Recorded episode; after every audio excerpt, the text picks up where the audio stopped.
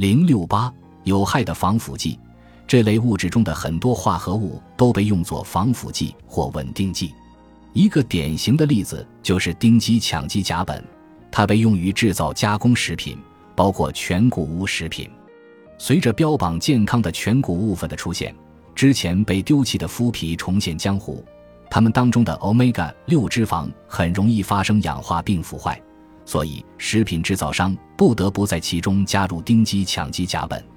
双酚被用于制造轻质塑料水瓶，使其变得耐用、耐高温。儿童的磨牙环里也有这种物质。实其此外，大多数罐装食品的塑料薄层里都含有这种物质，它能防止金属生锈和污染食物。化妆品和防晒霜中的苯甲酸甲酯也能起到类似的作用。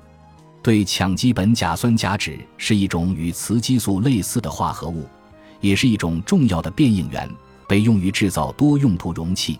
可使装入其中的大多数药物溶液保存完好。如果你对牙医诊所开具的止痛药普鲁卡因过敏，那么你很可能是对药瓶里的对羟基苯甲酸甲酯过敏。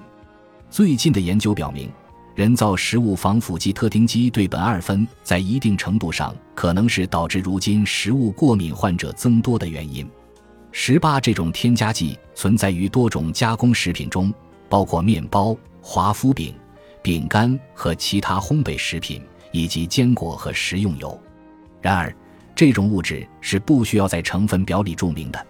T 细胞对于我们的免疫系统至关重要，而摄入特丁基对苯二酚会刺激 T 细胞释放出能引起过敏反应的蛋白质，导致我们对一些食物过敏。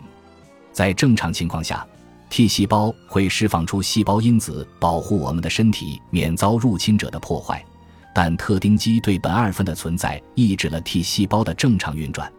你可能知道，具有抗菌性的化学物质，比如洗手液、肥皂、除臭剂、牙膏等个人护理用品中的三氯生，会毁灭那些生活在你的口腔中、肠道里和皮肤上的有益菌。但你可能不知道的是，它们还会改变你的肠道微生物群，模拟雌激素，让你发胖。所以。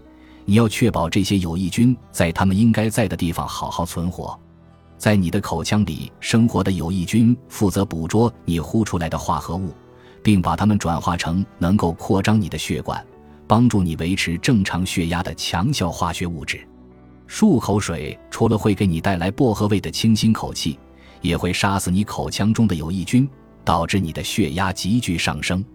十九，如果你被告知需要通过药物治疗高血压，而你却一直在使用漱口水，那你最好赶紧把漱口水丢掉。